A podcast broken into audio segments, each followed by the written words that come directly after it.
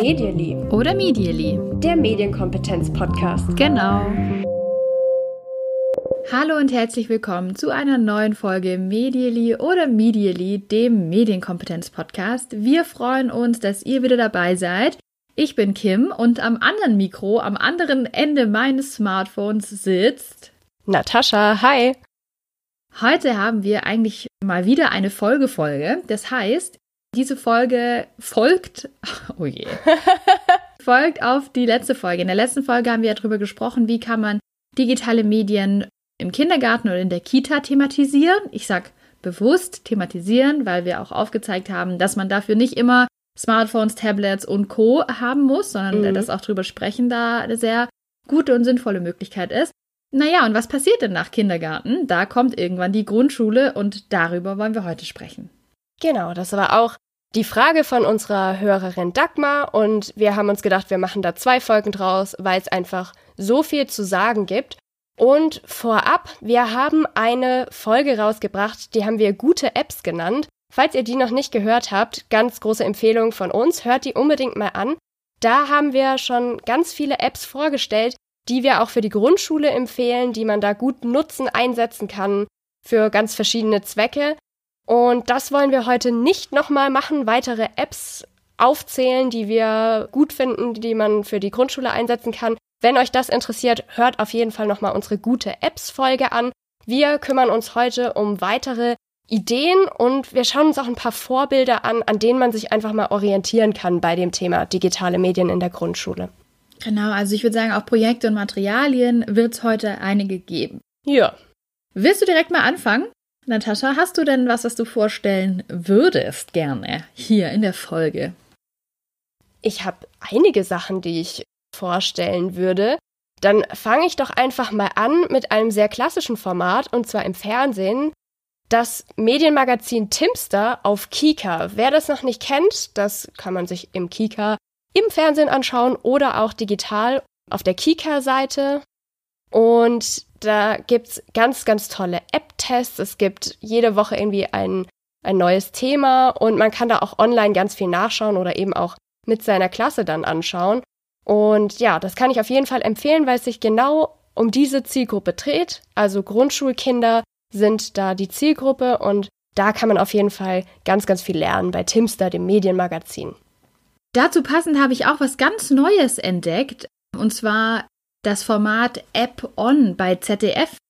Ich habe es mhm. mir in der Mediathek angeschaut. Das sind kurze Clips und in denen werden eben durch Jugendliche in der Regel irgendwelche Alltagssituationen dargestellt und da stoßen die auf verschiedene Probleme. Ich habe mir zwei angeschaut. In einem beispielsweise hat ein Mädchen ein Date mit jemandem mhm. und äh, dann versuchen sie was über den rauszufinden und finden eine total peinliche Schlager-Playlist und finden irgendwie raus, wo er gerade ist, obwohl er gesagt hat, er macht das anderes und ähm, fahren dann dahin und dann klärt sich das alles auf. Aber der Punkt ist natürlich, Mensch, wir konnten online voll viel über dich rausfinden. Das ist schon mal nicht so gut. Aber auch, naja, das, was ich online über jemand rausfinde, es hat sich dann eben alles geklärt, dass die das irgendwie falsch einsortiert haben und falsch verstanden haben. Mhm. Dass man da natürlich auch nicht einen Mensch wirklich kennenlernen kann. Also das mal als Beispiel. Fand ich total süß. Die haben jetzt vor kurzem auch irgendeinen Preis bekommen. Gibt's bei ZDF App On heißt es. App, App und On. on. ja. Ich habe auch mal reingeschaut und das Schöne ist, diese Clips, die sind ja wirklich ganz, ganz kurz. Man ist innerhalb von zwei, drei Minuten irgendwie total im Thema. Also gerade um irgendwie reinzugehen in ein Thema richtig gut. Und ja, kann man auch bestimmt schon mit Grundschülern nutzen. Die orientieren ja. sich ja eh, das wissen wir ja, nach oben. Die Schauspieler, die dort mitspielen, sind ein bisschen älter als Grundschule. Ist auch cool. Kann man ja. sich auf jeden Fall mal anschauen. Ja, mhm. finde ich auch. Ja, was hast du noch für ein Projekt? Ich habe auch noch ein paar im Rucksack, aber. ja, also wenn ich ein bisschen länger sprechen darf, dann muss ich einen ganz super guten Tipp abgeben. Und zwar, wer sie noch nicht kennt, Verena Knoblauch möchte ich hier vorstellen. Sie ist Lehrerin und Medienpädagogin aus Bayern und sie twittert unter Verena Knoblauch. Und seit einigen Jahren teilt sie ihre Erfahrungen mit ihren Tablet-Klassen und wie sie so den Unterricht gestaltet. Sie ist Grundschullehrerin und ich finde, man lernt immer irgendwie am allerbesten von solchen positiven Beispielen. Wenn jemand es einfach mal ausprobiert und aufzeigt, was, was alles möglich ist, was vielleicht so Schwierigkeiten sind und was da auch für tolle Ergebnisse rauskommen. Und ja, bei Verena Knoblauch, die ist echt für mich so eine absolute Vorbildlehrerin, was das ganze Thema angeht. Und da kann man sich ganz, ganz viel abschauen. Was sie zum Beispiel auch macht, sind Breakout-Edus. Kennst du das schon?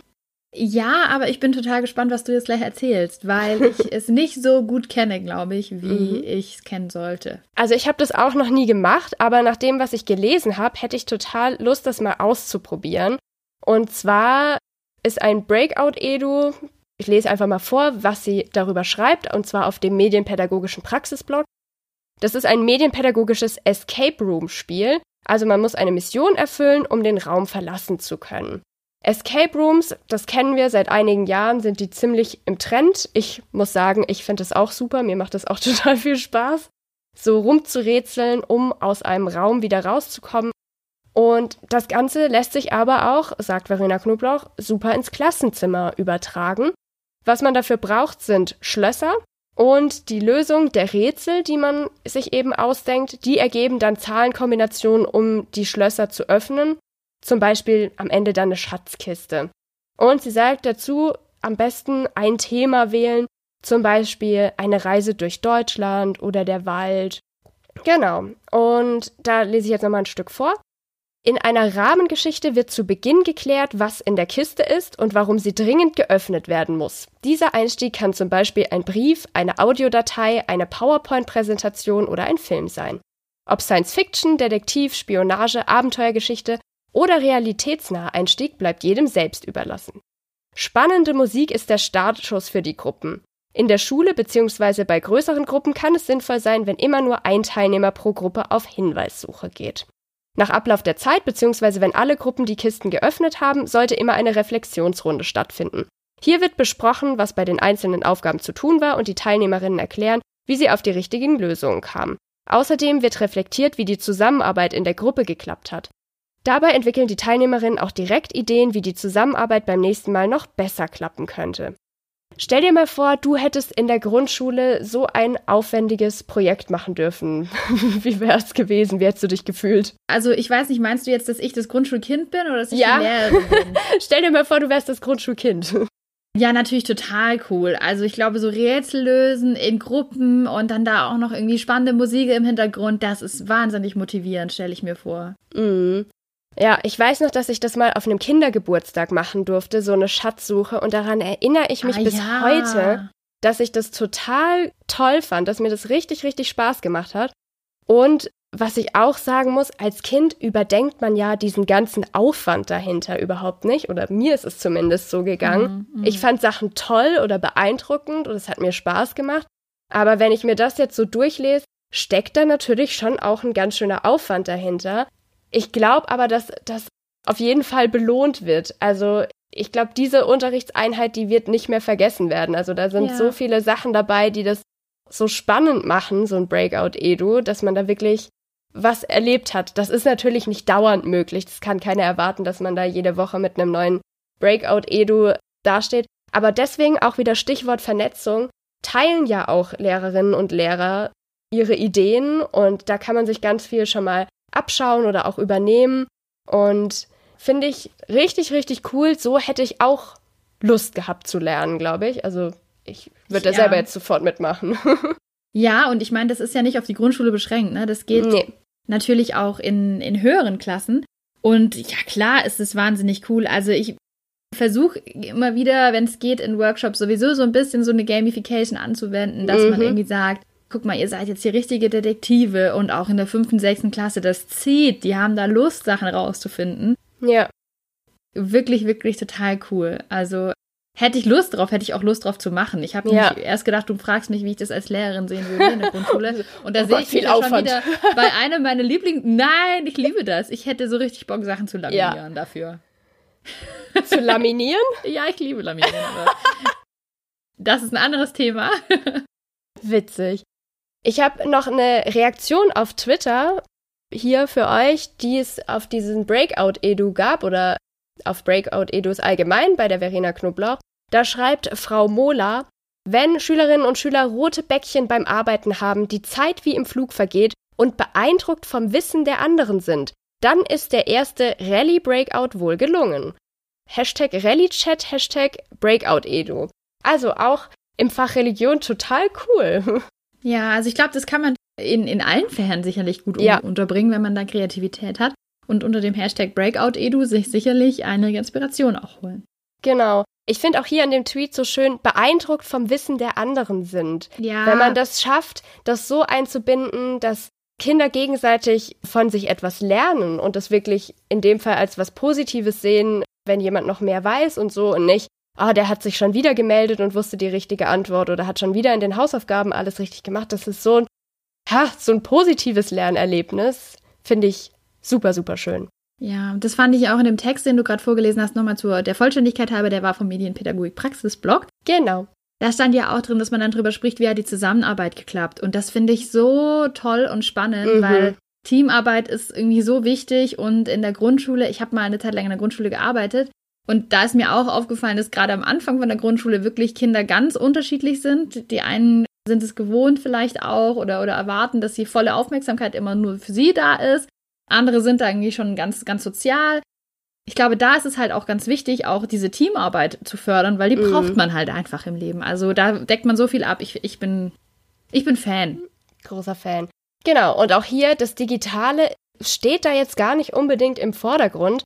Man kann auch digitale Schlösser verwenden, wenn die Kinder vielleicht auch ein bisschen älter sind.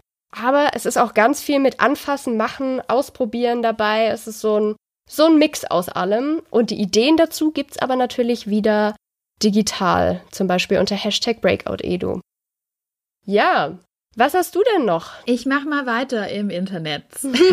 Dieses Internet aber auch. Ja, ich würde gerne noch die Materialien vom Internet ABC vorstellen. Oh das ja. Das ist eine Seite, die so ein bisschen aufgeteilt ist. Es gibt Materialien für Lehrkräfte, für Eltern und auch für Kinder.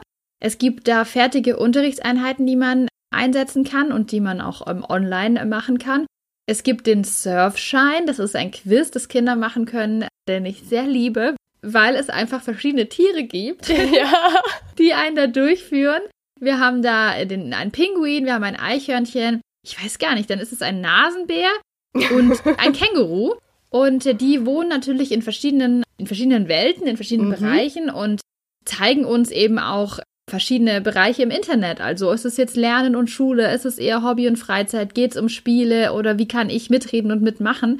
Und da kann man den Surfschein machen und am Ende bekommt man den dann auch, der Führerschein fürs Internet. Das ist natürlich cool. ganz toll. Mhm. Man kann aber auch einzelne Materialien machen und kann zum Beispiel sagen, ich habe hier gerade eins aufgerufen, das ist mit dem kleinen Nasenbär, den ich sehr gerne mag. Und äh, da geht es jetzt beispielsweise um Suchmaschinen. Ich habe jetzt hier den Bereich, da gibt es dann verschiedene Lernmodule und man kann sich dann praktisch da reinarbeiten, ja, wie finde ich eigentlich Informationen im Internet, worauf muss ich da achten, welche mhm. Suchmaschinen sind für mich geeignet und so weiter. Ja. Da klickt man sich so durch und lernt das Ganze so kennen. Das ist wirklich, finde ich, sehr gut gemacht. Da sieht man immer wieder mal einiges an Text. Die Figuren sagen einem, was, was kannst du jetzt hier machen? Und es ist schon relativ viel Text.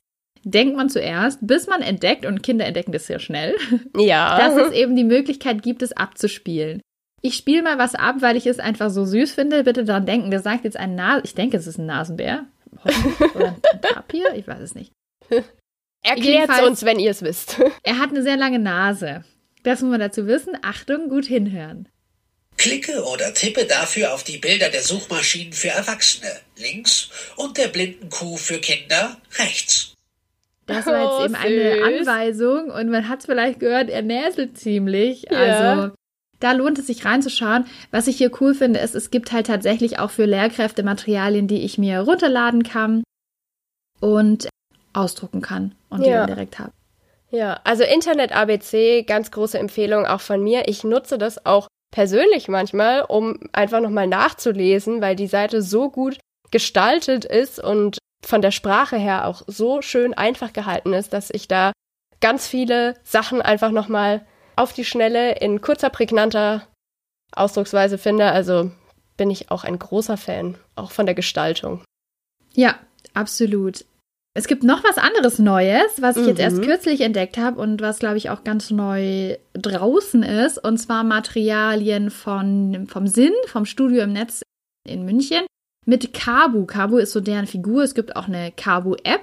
Und die haben äh, neues Material. Und zwar haben die zwei Sachen, kann man eigentlich sagen. Und zwar auf einmal Kabus Zeltplatzabenteuer. Das ist ein Rätselbuch für Grundschulkinder. Mhm. Dieses Buch kann man sich online schon mal durchblättern, kann man sich, wenn man die Möglichkeit hat, auch in München einfach abholen.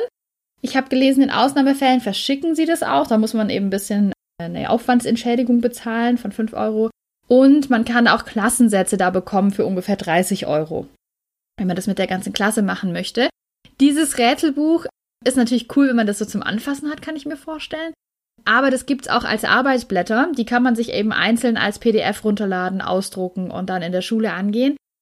Die Geschichte ist, dass Kabu mit dem Roboterfreund auf ein Zeltplatzabenteuer geht und da gibt's eben verschiedene Zelte und wir probieren diese verschiedenen Zelte aus und hinter jedem Zelt versteckt sich irgendwie was Spannendes, was in irgendeiner Form mit digitalen Themen zu tun hat. Also es geht da dann mal um Fake News, die lesen dann was Mhm. und dann ist natürlich die Frage, was stimmt hier eigentlich? Was kann ich da rausfinden? Dann gibt's ein Spielezelt, wo man sich mit wichtigen Informationen rund um digitale Spiele, worauf man da beispielsweise achten sollte, beschäftigt. Und ich möchte einen kleinen Part vorlesen, der mir sehr gut gefallen hat, weil ich diese schöne Erklärung finde. Jedenfalls bekommen die irgendwann Hunger und Mhm. gehen dann ins Essenszelt. Und dann kommt folgender Text, das ist nur ein kleiner Ausschnitt aus dem Buch Kabus Zeltplatzabenteuer. Sie haben Lust auf ein Eis, doch der Verkäufer warnt sie. Besucher, die heute Eis gegessen haben, steckten sich alle mit einem Virus an. Mit etwas Medizin fühlt man sich aber gleich wieder besser. Wenn sich Geräte wie ein Handy, Tablet oder Computer mit einem Virus anstecken, können sie nicht einfach Medizin nehmen. Sie müssen sich vorher schützen. Und dann kommt nämlich die Aufgabe, dass man herausfinden sollte, ja, was kann man denn machen, um sein Handy, sein Tablet oder sein Computer vor Viren zu schützen. Und ich finde die Erklärung total süß und Ja, ähm, so auch. zieht sich das durch in diesem Buch. Ich habe es mir auch schon angeschaut. Ich finde es auch richtig schön. Ich finde auch alleine, dass es Zeltplatzabenteuer genannt ist, irgendwie total süß. Also auch irgendwie sehr lebensweltnah. Viele Kinder kennen das ja mit, mit Zelten und dass man daran dann so verschiedene Stationen hat, wie jetzt zum Beispiel das Essenszelt und so.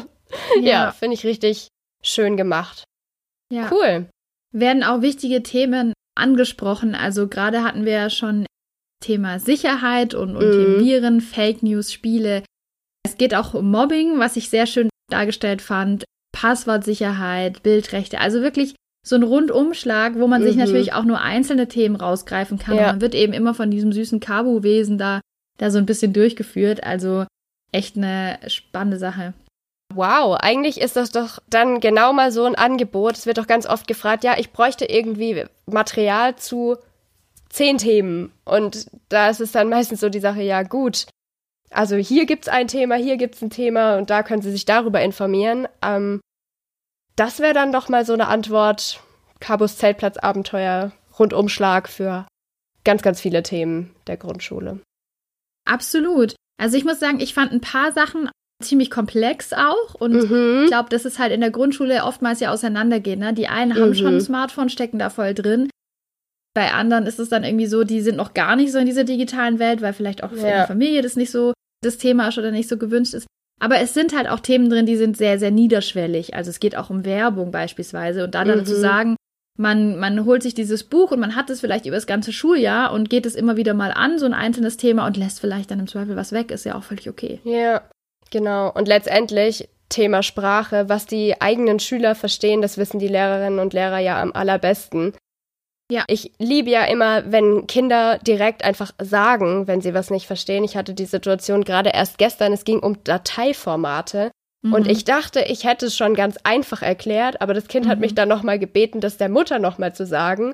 Und die Mutter hatte sofort verstanden, was, was ich wollte. Aber ja, da habe ich es anscheinend auch nicht hinbekommen, das so einfach zu sagen, dass das Kind dann sofort gesagt hat, ach so, okay, ich verstehe, ich kann dieses Format nicht mit jedem Player aufmachen, ich brauche dazu einen speziellen. Also das ist natürlich die Arbeit, die immer und in jedem Fall an Lehrerinnen und Lehrern, gerade in der Grundschule, gefragt ist, diese Übersetzungsarbeit. Da, ja. Auch wenn es tolle Materialien gibt, ist nicht immer gewährleistet, dass sie super verständlich sind für alle Kinder. Absolut, sehr gut. Sehr guter Input. ja, vielen Dank, vielen Dank. Apropos guter Input, da hast du einen geliefert. Das muss man an der Stelle einfach mal so sagen, dass es von dir kommt. Hier im Podcast. Darf man schon, oder? Ja, weiß ich nicht. Worauf willst du denn hinaus? Ähm, auf die Unterrichtseinheit von Handysektor zum Thema Regeln für den WhatsApp-Klassenchat. Ach so. Ja, darfst du sagen. ja, die hat Kim gestaltet. Und warum das wichtig ist, möchte ich euch kurz verdeutlichen an einer Sache, die mir passiert ist im Sommer. Ich habe ein Ferienprojekt gehabt und zwei Kinder haben sich unterhalten über WhatsApp-Klassengruppen. Die waren beide zehn Jahre alt und der Junge, der hatte noch kein Smartphone und das Mädchen, die sich unterhalten haben, die hatte schon ein Smartphone. Und eigentlich war gerade Pause und das Mädchen hat eben erzählt, sie hat ein Smartphone und ist in einigen WhatsApp-Klassengruppen. Und dann hat der Junge zu ihr gesagt, oh, ist doch voll cool, wenn du in so ein paar Gruppen bist, dann bist du bestimmt voll beliebt. Und sie hat dann geantwortet, und das hat mich ziemlich nachdenklich gemacht, nein, das ist gar nicht cool, wir verspotten da andere Kinder. Und das war so ein Satz, wo ich dachte, wow, krass. Also das Mädchen hat schon gemerkt, da läuft irgendwas schief in diesen WhatsApp-Klassengruppen sie kann es auch schon benennen. Wir verspotten da andere Kinder. Also sie sieht offensichtlich, was das Problem ist, hat aber noch keine Ideen, wie sie da rangehen könnte. Also jemanden damit ins Boot zu holen, einen Erwachsenen zum Beispiel, oder diese Gruppen zu verlassen. Da, da kommt so viel zusammen in, in den wenigen Sätzen, die die da getauscht haben. Vom Jungen, der total fasziniert und beeindruckt war, dass sie schon ein Smartphone hat und ja, da auch ihre Beliebtheit an verschiedenen Gruppenzugehörigkeiten irgendwie dran festmacht und dann sie, die da ja aber auch schon Probleme sieht, mit denen sie erstmal, ja, überfordert ist auch. Und was könnte man da machen, bevor es schon zu solchen Situationen kommt? Regeln aufstellen. Darum soll es auch gehen. man könnte einfach diese Handysektor-Unterrichtseinheit zum Thema Regeln für den Klassenchat nutzen. Das gibt's bei ClickSafe. Genau, es ist ein Kooperationsangebot. Und ich kann vielleicht ein bisschen erzählen, worum es da geht und was da so mein Gedanke war, das in diese Richtung zu machen. Also dieses Thema Regeln für den Klassenchat ist, glaube ich, jetzt nicht gerade neu, ist auch nicht neu gewesen. Ich glaube, ich habe die vor zwei Jahren entwickelt oder so. Ja, aber immer noch aktuell. So ja, ja, ist immer noch aktuell. Und mir ist irgendwie so aufgefallen, dass ich eben ganz oft dieses Thema irgendwie halt aufgeschlagen ist und dass man das irgendwie auch oft thematisiert und zu meinem Wissen oder nach meinem Wissen es keine Unterrichtseinheit gab, wo ich das Gefühl hatte, da, da passiert das, was ich gerne möchte, das passiert und ich möchte immer gerne, dass das von innen herauskommt. Also, dass praktisch ja eine intrinsische Motivation da ist und dass die Schüler sagen, ich habe jetzt hier eine Idee und ich bringe diese Idee vor und das eben nicht ich als Medienpädagogin vorne stehe und sage, ja Leute, es wäre eine gute Regel, wenn wir das so und so machen. Ja, voll. Und das habe ich halt ganz oft erlebt, dass es so gemacht wird, dass dann irgendwie mhm. was vorgegeben wird und daran halten wir uns und dann passt das schon. Und da wollte ich irgendwie weg und habe mir überlegt, wie kriege ich das denn hin, dass die Kinder in dem Fall dann das Gefühl bekommen, wir haben jetzt hier die Idee gehabt und wir entscheiden uns für die Regel. Und ähm, diese Unterrichtseinheit besteht eben aus verschiedenen Geschichten eigentlich. Also man teilt in Gruppen ein und jede Gruppe bekommt eine Geschichte und in diesen Geschichten erzählen andere Klassen davon, was bei ihnen im Klassenchat schiefgelaufen ist und weswegen die den dann am Ende auch schließen mussten, weil es einfach nicht mehr cool war. Und jede Klasse erzählt da, hat natürlich ein anderes Problem gehabt. Ganz zufällig sind es die Probleme, die man eigentlich loswerden möchte. Also da geht es dann um Spam und Kettenbriefe, da geht es um Mobbing, da geht es darum, dass Bilder von anderen einfach so verschickt werden und vieles mehr, dass Leute rausgeworfen werden, dass es mehrere Gruppen gibt. Ich will da gar nicht zu viel spoilern, dann könnt ihr es euch selber anschauen. und es ist eben dann so, dass die Gruppen sich diese Geschichten durchlesen und dann selber rausfinden, ja, was ist bei den anderen schiefgelaufen, auch darüber sich austauschen, ob sie sowas auch schon mal erlebt haben und dann am Ende sich überlegen, sondern was kann man denn machen, damit sowas erst gar nicht passiert? Mm. Und dann kommen die eigentlich selber drauf, hä, wir brauchen eigentlich eine Regel. Wir müssen irgendwie eine Regel überlegen, damit uns in unserem Klassenchat sowas nicht passiert. Und das ist wirklich toll. Ich mache das ganz viel in fünften Klassen. Ich habe es in vierten Klassen auch schon mal gemacht. Und das ist wirklich toll, weil man da so dann das Gefühl hat, dann schlägt jemand eine Regel vor und dann sagt jemand anderes, ja, aber da müssen wir hier noch genauer drüber sprechen und wir müssen es noch genauer dann sozusagen definieren, wie wir das gut finden. Und sie haben dann auch tolle Ideen. Ich lasse die ganz oft ein Plakat gestalten. Gibt übrigens auch ein Plakat kostenlos, was man sich bei ClickSafe da direkt holen kann. Mhm. Und dann unterschreiben auch alle. Das finde ich auch total schön. Genau, das finde ich nämlich auch. Das war mir ganz wichtig, dass man da unterschreiben kann. Die haben dann auch oft so Ideen, dass sie sagen, ja, und damit wir das nicht vergessen, da stellen wir das gleich ein als unser Gruppenbild oder ich schreibe das ab Cool. oder ich schreibe Ja. das da alles rein. Ah, Also, super. Ich habe da auch immer den Eindruck, dass die Motivation da schon sehr hoch ist, weil die dann auch erkennen und da, das finde ich aber eben auch als für die durchführende Person, die das macht, ganz wichtig, dass man denen kommuniziert. Eine Klassengruppe per se ist nichts Schlechtes. Wir Mhm. wollen eine gute Klassengruppe haben, aber wir wollen halt nicht die Probleme haben und die werden wir los, wenn wir Regeln finden. Und die findet ihr. Und wenn, das hatten wir, glaube ich, auch schon mal ganz am Anfang in, einem, in einer Podcast-Folge gesagt, lieber sind es fünf Regeln, denen wirklich alle zustimmen und sind gute Regeln, als es sind 20 Regeln, an die sich am Ende keiner hält. Ja, also ich kann nur sagen, dass ich diese Unterrichtseinheit so, so cool finde. Also ich finde die Ah. wirklich mega. Ich freue mich immer so, das zu hören. ja, und ich habe die auch letzte Woche mit einer Gruppe aus Dritt- und Viertklässlern gemacht. Und eigentlich steht ja dabei ab der fünften Klasse. Und ich habe gedacht, ich probiere es einfach mal aus, weil ich es eben auch den Gedanken ganz wichtig finde, dass man das Ganze thematisiert, bevor es eben dazu kommt, Ja. dass wir schon Fälle von Cybermobbing haben oder der Klassenchat geschlossen werden muss, weil Kettenbriefe verschickt wurden. Und ich habe als erstes natürlich gefragt, wer hat denn überhaupt schon ein Smartphone? Und das waren noch gar nicht so viele Kinder, aber trotzdem war in dieser Zeit, als wir darüber gesprochen haben, absolute Stille. Das hat alle interessiert, auch wenn sie selbst noch gar nicht in der Situation waren, dass sie jetzt einer Klassengruppe beitreten konnten. Trotzdem haben sie gemerkt, okay, das ist irgendwie ein Thema, was spannend ist, was relevant ist. Mit den Geschichten konnten sie absolut was anfangen, haben sie sehr, sehr aufmerksam verfolgt.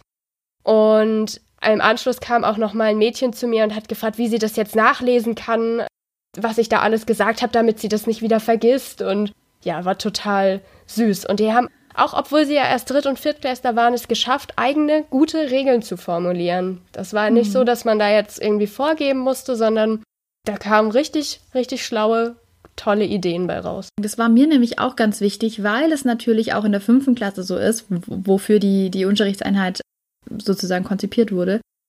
Da gibt es natürlich auch Schülerinnen und Schüler, die sagen, ich habe kein Smartphone und es gibt auch welche, die sagen, ich nutze kein WhatsApp und es ist ja auch Mhm. völlig okay. Ja, Und deshalb funktioniert es auch in jüngeren Klassen, denn wie du sagst, mir war wichtig zu sagen, egal ob ich da beteiligt bin oder nicht, ich habe die Möglichkeit zu wissen, worum es geht, weil ich ja diese Geschichte lese. Und egal, ob mir das passiert ist, ob ich da irgendwie einen Einblick habe, durch diese Geschichte bin ich so informiert, dass ich teilnehmen kann, dass ich mitreden kann und dass ich das Mhm. eben schon, ja, dann eben präventiv weiß für in der nächsten Zeit, wo ich mal eins bekomme. Also freut mich sehr, wenn das bei dir gut funktioniert hat. Total, Finde ja. ich sehr schön. Ich habe noch einen Tipp, den wir tatsächlich auf Instagram bekommen haben. Ja, richtig gehört. Wir sind jetzt auf Instagram. Bitte folgt uns auf Instagram. Wir laden auf Instagram immer hoch, worum geht's in der aktuellen Folge, sozusagen für euch als kleiner Newsfeed, dann seid ihr informiert, ah, was, was erwartet mich jetzt heute, wenn ich in die Folge reinhöre. Oder aber ihr habt noch gar nicht alle Folgen gehört und könnt da einfach mal durchblättern. Mensch, was haben die denn für tolle, spannende Themen? Also das würde uns freuen, wenn ihr uns folgt. Und uns folgt jemand, und zwar eine Person, die auf Instagram, ich spreche es jetzt einfach mal aus, Bela Rausch heißt. Ich glaube, sie ist Lehrerin und sie hat zur Folge gute Apps was gesagt, hat uns dann noch verschiedene Vorschläge gemacht. Erstmal vielen, vielen lieben Dank dafür. Und dann hat sie eine Idee gehabt, die ich extrem gut finde und die man auch in der Grundschule, denke ich, gut einsetzen kann. Sie schreibt nämlich, darüber hinaus arbeite ich aber auch ganz simpel mit den Apple-eigenen Apps. Gerade sind meine Schüler dabei, zu unserer Lektüre mit der Foto-App des iPads einen passenden Film zu machen. Und wie macht sie das? Na, sie lässt die einfach Fotos aufnehmen und dann einen Rückblick erstellen vom iPad. Diese Rückblicke kann man mit Apple-Geräten machen. Das heißt, da werden einfach Fotos ausgewählt aus einem, einem Tag oder einem bestimmten Zeitraum und die werden dann schon praktisch zusammengeschnitten, wird mit, mit einer Musik unterlegt und man muss da wirklich nicht viel dafür tun. Mhm. Also Schnittkenntnisse Ja. sind gar nicht nötig, deshalb ist es, wenn man eben die Möglichkeit hat, auf Apple-Geräte zuzugreifen, finde ich eine total simple und genau deshalb so geniale Idee, sowas umzusetzen. Mhm. Vielen Dank für diesen Tipp. Ja, vielen Dank. ist cool. Jetzt zum Abschluss von dieser Folge, bevor wir erzählen, was wir so gelernt haben, habe ich noch so eine kleine utopische Sache. Nämlich, mir ist aufgefallen, ich bin ganz viel in Grundschulen unterwegs. Ich muss sagen, in den allermeisten Fällen sehen diese Schulen noch genau so aus wie zu meiner Grundschulzeit. Es hat sich nichts verändert. Sogar die Handpuppe, mit der ich damals lesen und schreiben gelernt habe, habe ich in manchen Grundschulklassenzimmern wiedergefunden. Ist ja per se nichts Schlechtes, wenn Dinge, die sich bewährt haben, auch noch da sind. Aber ich denke, es gibt so, so viele Möglichkeiten anzusetzen, Schule neu zu denken. Muss nicht nur digitaler sein. Ich bin da immer auf der Suche und ich weiß, es gibt ganz viele Leute, die haben so kluge, tolle Ideen, was man verändern könnte, wie man Schule angenehmer für alle machen könnte. Ganz, ganz schlaue Leute, die da schon wahnsinnig tief drin stecken.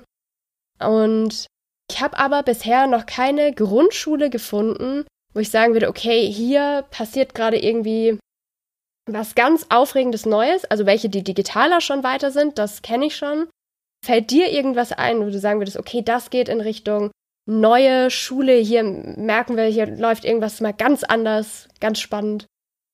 Also ich kenne da auch äh, leider gar nichts. Das Einzige, was mir tatsächlich einfällt, ist, ich habe letzte Woche einen Podcast über Naturpädagogik gehört. Mhm. Und da habe ich gehört, dass es eine Schule gibt, die praktisch den Waldkindergarten weiterführt. Und was ich da dran spannend fand, ist, natürlich, ich bin ein großer Fan von draußen sein und Wald und so, aber die lösen praktisch diesen Unterricht auch komplett auf. Also diese Eingrenzung in Fächer, die ja auch oftmals kritisiert wird, so jetzt habe ich eine Stunde Mathe, danach habe ich eine Stunde mhm. Deutsch und danach eine Stunde Bio, die machen praktisch alles zusammen. Also die teilen das, teilweise ist diese Unterteilung ja auch sehr künstlich, teilen das eher auf in einen Tag, in dem dann sich ein bestimmtes Thema angeschaut wird und da kommt Mathe vor und da kommt dann, weiß ich nicht, Lesen vor und so weiter.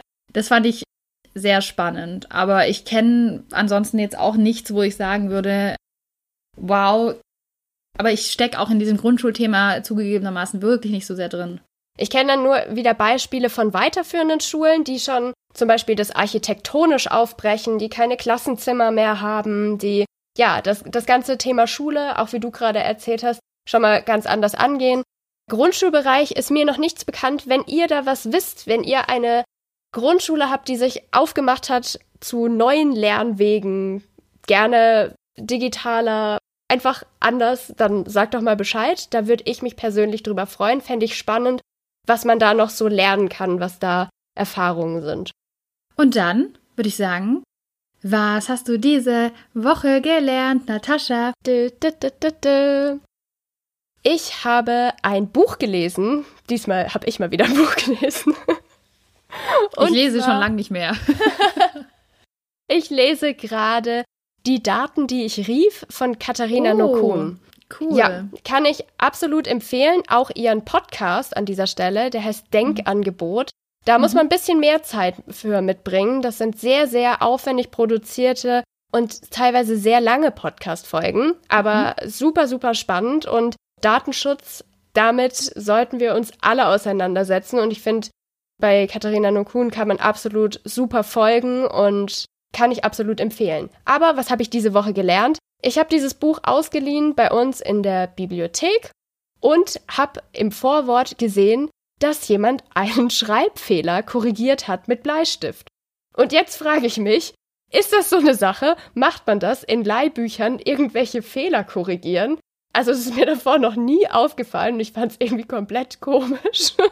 Ich finde es auf jeden Fall interessant, muss ich sagen. Ich finde es interessant. Aber es erinnert mich so ein bisschen an die Schulzeit. Ich habe in der Schule auch immer die Bücher ausgeliehen und da fand ich es halt immer total spannend und finde das auch jetzt noch, wenn man dann so durchgeblättert hat und dann schon so Sachen reingeschrieben waren mhm. oder so, so Notizen drin ja, waren. Ja. Oder wenn Sachen, also was ich eine Zeit lang gern gemacht habe, ist, ich habe Sachen unterstrichen in Büchern, die mir irgendwie gut gefallen haben und fand es dann irgendwie cool, wenn man das dann so ausgetauscht hat mit jemand, der das auch gemacht hat und man dann so gesehen hat, ah, das fand die Person cool. Aber verbessern, interessant, ne? Wenn Fand ich richtig komisch. Ich meine, der Halbblutprinz hat auch Sachen verbessert und dann war es richtig creepy, wer es am Ende war. Stimmt, aber auch cool, weil wir lieben Snape. ja, teilweise. Also ich, ich finde ihn gut. Ähm, Darüber könnten wir eine eigene Podcast-Folge machen. da rutschen wir auch schon wieder ab in unser Harry Potter-Fandom. Deswegen. Ähm, Erzähl du doch mal, was du gelernt hast. Thema Podcast. Ich habe gestern einen Podcast mir angehört und es war eine interessante Erfahrung, deswegen möchte ich davon berichten. Ich habe in den ersten Minuten dieses Podcasts, der, jetzt muss ich erstmal sagen, thematisch oder so von der, von der Ausrichtung, was er verspricht, schon sehr gut in meine Blase passt. Mhm. Filterblase meine ich jetzt. da passt er eigentlich sehr gut rein, aber ich habe schon gedacht bei der Beschreibung, mh, ich glaube, das wird eine Folge, da werde ich ganz anderer Meinung sein, das werde ich gar nicht so cool finden. Und tatsächlich war es auch so, ich habe wirklich in den ersten Minuten schon gemerkt, das finde ich ganz schlecht. Also nicht ganz schlecht, sondern da bin ich ganz andere Meinung, das sehe ich überhaupt nicht so. Ich finde es ganz schwierig, wie hier gesprochen wird, wie hier was Mhm. thematisiert wird. Und dann habe ich aber mir gedacht, aber du hörst es dir jetzt trotzdem an. Hör dir das jetzt an. Und man kennt es ja, es gibt ja so Situationen, wo man sich dann auch zwingt. Und es war dann in diesem Moment auch so, dass ich mir gesagt habe, nein, du hörst es dir jetzt an. Und ich muss im Nachhinein sagen, ich fand es total gut, dass ich es gemacht habe. Ich stimme nicht überein mit den Inhalten. Ich, ich sehe es auch nicht so. Also es war jetzt nichts, was man total verwerflich finden könnte, sonst war einfach nur eine andere Einstellung zu, zu Ja. dem Thema. Und ich fand es richtig gut, dass ich es gemacht habe und möchte das wirklich empfehlen, weil ich es irgendwie schon wirklich wichtig finde, immer mal wieder so aus der eigenen Comfortzone rauszugehen und sich zu sagen, ich höre mir jetzt mal was an, wo jemand wirklich einer komplett anderen Meinung ist. Bitte nicht, wenn es um Diskriminierung, äh, Rassismus, solche Themen geht, das meine ich nicht, aber es gibt ja wirklich Themen, da kann man anderer Meinung sein. In dem Fall ging es um, da wurde drüber gesprochen, Influencer und Journalisten, was sind da so die Unterschiede und wie kann, wie kann man damit umgehen, was ist da okay? Und da würde eben eine sehr, ja, da würde eben sehr äh, schlecht gesprochen über Leute, die jetzt auch Politik auf Instagram machen und Mhm. da versuchen, das aufzubereiten für ihre Follower. Und das was, kam für mich eben sehr überheblich rüber und sehr, ja, hat man auch unterschätzt, die Follower von solchen Kanälen, dass die ja gar nicht das durchschauen können und so weiter. Und das fand ich gar nicht gut. Aber es hat mir trotzdem viel gebracht, weil ich denke, dadurch schärft man dann auch die eigene Einstellung nochmal. Oder man ist trotzdem angeregt, und das war ich am Ende trotzdem, nochmal drüber nachzudenken. Und das ist, glaube ich, so mein Learning, dass es echt gut ist, manchmal sich auch mit Meinungen zu konfrontieren, die gar nicht der eigenen entsprechen. Sei es, um sich selber dann nochmal zu reflektieren, um die eigene Ausrichtung zu schärfen oder um einfach zu hören, was es für andere Meinungen gibt. Ja, ist ein spannend. Cool. Ja. Dann war es das schon wieder für diese Folge. So ist es. Wir hoffen, ihr konntet was mitnehmen. Wenn ihr Fragen, Anregungen, sonst irgendwas loswerden wollt, könnt ihr das gerne tun. Bei uns Medially Podcast, Facebook, Twitter oder Instagram. Oder per E-Mail an medially.podcast.gmail.com. Eine kurze Anmerkung noch zum Ende. Wir haben in letzter Zeit ein paar mehr Nachrichten und Co. bekommen. Wir versuchen das immer alles zu beantworten. Es ist so, dass wir neben dem Podcast beide noch Arbeiten. richt- richtige Jobs haben sozusagen. Das heißt, wir kommen immer nicht gleich dazu und das meinen wir nicht böse. Das ist einfach dem Zeitmangel dann manchmal geschuldet. Da muss man manchmal eben auch kurz warten, bis wir antworten können.